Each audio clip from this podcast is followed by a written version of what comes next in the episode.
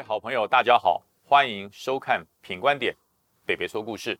今天呃不说鬼故事，今天说什么？今天说一个比鬼故事还要可怕的故事。什么故事呢？大秦治时代的惊悚事件。呃，大秦治时代是什么时候？从一九四九年到一九九二年这段时间里面，在台湾这块土地上，到底发生了什么惊悚的事件？大秦治时代这段时间。主要有八大情治的单位，那这些情治单位受谁管制、受谁指挥呢？那当然是当时的党国，就是中国国民党在台湾统治的那个集权的那一群人，我们大称为党国时代。那这八大情治单位包含哪些呢？那当然，国安局是统领所有国安单位的呃领袖，就是国安局。警备总部啊，警备总部是专门抓匪谍的。还有什么？保密局，还有什么？还有这个让大家闻之丧胆的调查局。然后呢，中国国民党下面许多的工作会，还有呢，总政在局，还有宪兵司令部，还有一个警政署。这八大情治单位，在这个大情治时代里面，在台湾的社会可以说是呼风唤雨。我们先把时间拉回一九四九年，那个风雨飘摇啊。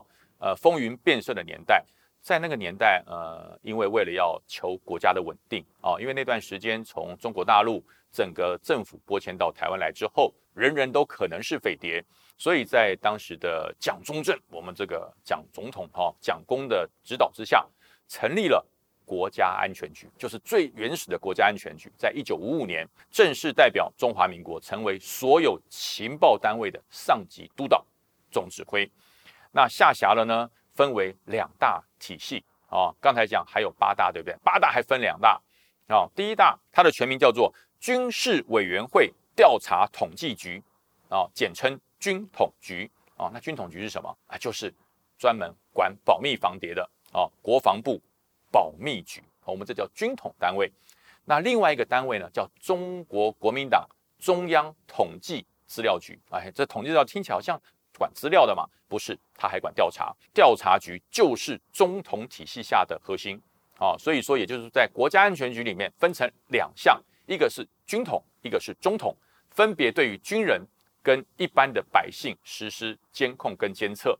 那呃，还有哪些比较可怕的单位呢？那军统局里面还包含了大家最怕的警备总部。那中统部分也包含什么？包含了大家觉得，哎，原来这些都是情治单位啊。我告诉你，都算。包含了知识青年党部，包含了大家现在还知道的叫做黄复兴党部，还包含了呃公务员机关的，还包含了铁路机关的、公营事业的老师啊，校园都有特定专属的党部。那但现在都不在了，所有的单位啊，等于说市农工商所有的行业里面都有中国国民党部县的党部，而这些党部呢，党员众多啊，你想要进入公家机关，你想要进入核心。来工作必须要入党，那入党就要接受党部的管制，甚至交付任务。好，所以说这些党部所做的状况，我们就被称为哈布线。布线叫好听，但是有一个非常非常贴切的名字，叫做廖北啊抓耙子啊，就是这一些党部利用这些布线人员来开始监督身边的人，这就是呃在当时。白色恐怖在那个所谓的大情治时代下面，所有人的害怕啊，所以这八大情治单位当时在过去那个大情治时代、威权统治时代，他们是这样子来监控人民，而大家觉得很奇怪，那到底是如何监控？怎么监控呢？怎么样可以透过这些方式来监控台湾社会人民的生活跟思想呢？啊，那当然，第一个就是从布县的县民，就是廖北亚，从廖北亚来。举报来举发这些可疑的事件，人家见可疑追查到底，而不可疑你对他不爽也一样可以举报。只要举报了，他就会倒霉；只要举报了，他的工作可能就要丢饭碗。那有多少人？我告诉大家，大家会吓一跳。在这一段大情治时代里面，台湾至少有三万个廖北亚，有三万个县民。按照当时的人与呃这个人民的数量哈，就是每六百个人里面就有一个廖北亚。很可怕吧？哎，对，等一下还有更可怕的跟大家讲，就是什么？透过了电话的监听，以前没有行动电话，以前所有电话都是有线电话，都是这个透过电信局的这个电话，透过电话的监听，每一个电话，你只要是被锁定的监控对象，全程被监听，不但监听还录音。然后呢，还有邮件、信件。以前在中华邮政那时候叫邮局的时候，所有的这个邮件都有一个邮检小组，他不是用什么 X 光把你照，是直接给你拆开，直接用刀给你拆开，把你的信件拿出来之后来检视、来检查，甚至影印。影印完之后，把你的信件再放回去，然后直接贴上一个说经查验，以前是合法的。还有什么建立黑名单，就是透过了这些县民，透过了电检、邮检、电话的录音监听，它会产生出很多的黑名单。那这些黑名单就包含了啊台独分子啊，或者是匪谍啊，或者是企图颠覆国家的这些分子，都叫黑名单。还有一个更可怕的手段。就是在所有的机关，不管是公营私营的机关里面，都设有监督人员，就叫督军呐。啊，你包含了邮政、铁路各种公家机关、私家比较大间的公司里面，全部都有国民党或是减掉情治单位安排的县民在里面。为什么？我们称之为跑房人员啊，而保密防谍嘛，所以必须要置入，而且公司还要给他薪水。那这些害怕还不止国内，包含了。海外的侨胞跟留学生都有这些秘密组织，它渗入在你的这些侨胞的协会、侨胞的这个所谓的支持啊，或者是这个同乡会里面都有。所以说，不管是海内海外，所有的国民，当年虽然没有蓝绿之分，可是是普遍的监视。只要你的言论有问题，不管你之前是多么忠贞，一律监视、约谈、警告，甚至逮捕。当时的人民为了要自求多福，为了要明哲保身。所以，呃，让人与人之间少了关怀，多了猜忌，多了啊，大家互相的这个检举报告。所以我在年幼的时候到学校去上学，那不过是六七岁的孩子。我们上学之前，我们的家长都会跟我们讲一句话：小孩子啊，有耳无嘴，千万不要谈政治。这可以说是党国体制在那个年代对台湾同胞产生最深远而巨大的伤害。好。那呃，一九九二年之后，整个情势慢慢做了呃非常有效的调整，因为八大情势单位里面，大家闻之丧胆的警备总部解散，转成这个海岸巡防司令部，就不再监控人民的，就警总取消了。然后呃，这些军统局啊、中统局也权力大为缩减。中统局，中国国民党的，因为党员逐渐的这个自由化，所以中国国民党不再具备中统，就是能够去。呃，监控党员思想的功能，好，所以这个中统已经几乎解散了。那军统的部分呢，这个军事保密局也做了一些调整，变成现在的国家安全局，还有这个军事情报局，就不再具备监督人民的这些能力了。所以一九九二年之后，我们慢慢慢慢的淡化，但是呢，余孽还在，有一些想要透过这些组织，透过这些方式来发展自己势力的仍然在。好，那今天就是因为呃，民进党成立了促转会。要转型正义，所以说他慢慢惊爆出来很多当过县民的人啊。最近大家最首尾讨论的两个人，一个是立法委员黄国书，曾经当过县民，呃，他也承认了啊，他也承认说我我真的当过县民，所以说他就呃退党、退党团，然后退出政坛，就是他再再也不参选，三退来呃表示他的歉意。另外一个是由施明德先生呃惊爆的说，呃，民进党。第一任首任的党主席江鹏坚先生也是县民，但是为什么同样是县民，同样是廖北亚，有这么不同的这个待遇？这个重点分析、关键分析来了，大家一定要仔细听下去。第一个，廖北亚同样是廖北亚，有区分的啊，跟思思一样，思思有两种，廖北亚也有两种。这廖北亚哈，按照任务来区分，区分成什么？区分为潜入机关的监控，就是什么？就是调查员，就是调查员。那这个方面的人到现在，其实呃，我们针对于呃非法组织，我们还有在做，就是大家看电影《无间道》，刘德华演的哈，就是这样，潜入性机关的监控，这叫做调查员，他本身具备公职身份，他具本身具备调查员或者警察的身份，那因为任务需要潜入啊，进入这些组织来实施深度的监控，江宏坚这个前主席就是属于这一类的人。那另外一种叫做强制约谈部件，就是你可能有把柄掉到我手上了啊，我告诉你，哎，你要不要帮我做？你不帮我做，你就坐牢啊！你帮我做，看到你将功赎罪的份上，我不但不处分你，我还给你啊好处，给你酬劳，给你薪水。黄国书就是第二类型，就是让你戴罪立功的方式啊。那当然有很多的这些呃部件的人，他不是以上两种，他是什么？他是因为我爱国，我爱国，我不拿丝毫的分文的酬劳，我不要一毛钱，我一毛钱都不要。但是呢，我帮你做，因为我爱国啊。所以你看，光是。这个一个布线，一个料杯啊，就分为这么复杂，这错综复杂，有很多种，有被动的，有主动的，然后有这个这个呃部件的，然后有这个调查身份的，这么多种，所以我也做了一个分析哈，呃，其实民进党的首任主席江鹏坚他已经往生了哈，他在两千年因为癌症哈已经离世，已经离开这个人间，但是他在知道他罹患癌症的时候，他跟当时民进党的另外一位大佬就是施明德。他跟他坦白，呃，他就告诉他，我我得了癌症啊，我得了癌症，可能不久于人世了。可是我心中有一块石头放不下，我心中有一块亏欠放不下，我一定要告诉你。那施明德心里想，我们都是一起创造民进党，从党外一直走到现在的人，有什么话不能说？所以江鹏坚就说出了一个非常惊人的一个身份，他说：“老战友啊，我告诉你，我是廖北啊！”哇，这个施明德吓一跳，他说：“别闹，你喝醉了吗？怎么会这样讲？”他说。人之将死，其言也善。我真的是廖北啊，在你坐牢的时候，我受了这个组织的指示，来监督你哥哥的言行，来控制你哥哥的信件，甚至监听他们的电话。啊，这都是真的。我还把所有监控的资料都复印了一份，全部交给施明德。施明德一看，哇，巨细靡遗，每一个我跟我哥哥的通话，我跟我哥哥的书信，全部都有。他不得不相信，但是。江鹏坚就跟他讲，他说：“兄弟，我要告诉你一件事，我从来没有害过你。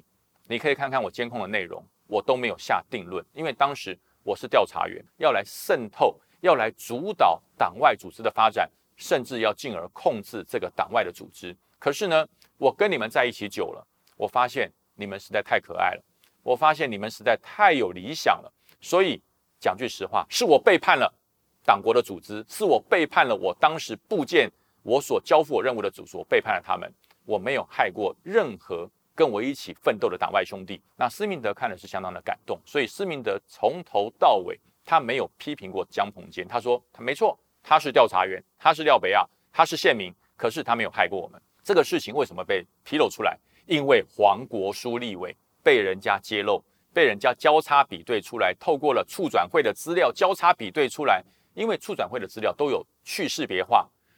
某甲检举某乙这个名字都盖住了，但是呢，经过了事件不断的交叉，有很多被检举的人，他们去调阅这些资料之后，发现，哎，这个时候只有三个人在场，那我们两个都被检举，我们俩都去坐牢了，为什么这个人没有坐牢？是不是就是他告的？好，那经过了求证啊，也找了黄国书来做一个当面的对质之后，那黄国书委员就说是就是我，啊，就是我，所以黄国书委员是因为。促转会公布了当时廖北亚的资料，黄国书是被迫承认，所以这就跟江鹏坚的精神完全不一样哦。因为我加入了这个党外组织之后被你们感动，所以我抛弃了我的工作，加入了党外的活动。所以江鹏坚在民进党里面是被称赞的，是被尊敬的，而黄国书他是被动，因为促转会的产生而让黄国书变成呃民进党内里。大家觉得你是背叛同志，你是出卖同志，你是见利忘义的人，所以这就是两个人最大的不同。但是呢，呃，大家说，其实这个事情跟国民党有没有关？当然有关，跟国民党当然有关，因为一九四九年到一九九二年这段时间，国民党是绝对的执政，是绝对的权力，所以当时这个特殊的情况，因为当时大时代的动荡。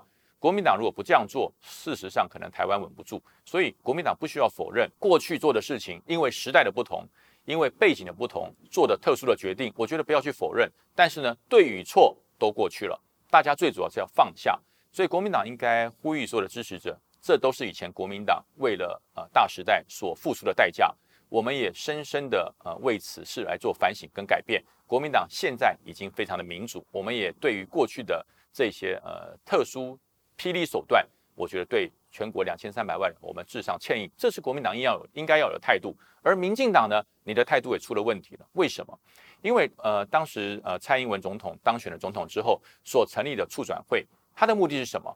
他的目的不是要分裂，他的目的是希望能够让国内切开所有心中的这些疑团，能够产生一个和谐团结的一个中华民国。可是现在因为促转会产生的状况，其实当时蔡英文成立促转会有几个重大的目目的跟这个核心价值。第一个要厘清压迫体制的图像，到底是谁压迫谁？要把一九四九年到一九九二年这一块真正的图像把它呈现出来，让所有的人了解了解台湾的发展，了解台湾的这个改变，进而更爱台湾。这是第一个目标啊，就是要厘清压迫体制的图像。第二个呢，就是要厘清加害行为的图像，他是用什么方式来加害这些呃百姓？是用什么方式来加害、来强迫这些百姓？不管你是当廖北亚还是被廖北亚监视的人。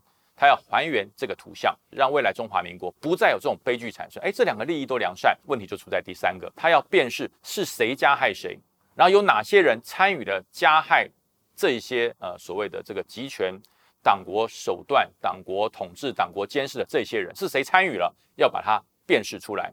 那最主要是要还这些呃被迫害人一个公道哦。那问题就出在这里了，加害者啊没有问题啊，因为就是当时的执政党就是。中华民国的这个执政党中国国民党当时没有问题，这就是白色恐怖主要加害者。我相信国民党也不会否认。但是呢，参加这些加害者的参与者有哪些人？大家想想看，部件要进入党外，当时的党外组织是现在民进党，哪些人进得去？不例如说绿的、党外的这些人士就被党国透过威胁、透过部件、透过利诱来吸收了，来当成这个廖北亚。那这些廖北亚不得了，当时我刚刚前面讲过三万人，那这三万人里面有三分之二，就是有两万人都是党外人士，也就是说，包含了呃，这也是施明德施明德先生揭露了，他说当时参与美丽岛辩护的律师团里面，绝大多数都是部件，因为当时的法院。呃，产生了这个美丽岛事件之后，所有的部件律师都是要经过法院核定。那你没有深蓝背景，你没有经过交付，你怎么可能变成辩护律师？所以哇，这辩护律师里面不得了了，包含了谢长廷、苏贞昌，好多人都在里面，所以造成了很大人人自轻自为的一个状况。而我不是廖北亚，我不是廖北亚，但是是不是廖北亚？处转会的资料都可以查得到，虽然没有名字，但是按照事件、按照时间点、按照事件的这个起起始点跟结束点，你都可以对照出来这个人是谁。所以说，呃，促转会好，重点来了。最后我们要达到的目的，这就要考验蔡英文总统的智慧了。你到底是要就责，还是要和解啊？因为现在这一把促转会的爪耙子廖北亚的火，已经烧回绿营的核心单位，已经烧回绿营现在台面上诸多的政治人物。所以说，到底蔡英文总统，你要就责，还是要和解？如果要就责的话，哦，那包含了中国国民党的党产，包含了中中国国民党当时呃呃加害者的这个主使者，那有主使者就有参与者，就有主从，主从都是加害者。如果你要就责的话，党产查到底，归功到底，加害者就责，按照刑责，按照道德来做一些审判，那这样子对整个台湾社会是好事吗？是好事吗？所以说我真的建议就责还不如和解。就责还不如宽恕，因为你查明了真相，因为你找到了事情的始末。我觉得真正的促转会的核心目标应该是和解，了解真相，了解事情的始末之后，大家和解，恢复社会的平静。过去的历史让它过去，过去的伤害让它放下，大家放下，大家和解，才是让台湾两千三百万人走向更好的路。哦，今天把整个。啊，大情治时代那个威胁、那个恐惧的气氛带回来，希望大家能够更了解台湾，然后更爱我们的土地。那今天北北说故事到这边结束喽，别忘了订阅品观点，收看北北说故事。那我们今天就说到这边，再见喽，拜拜。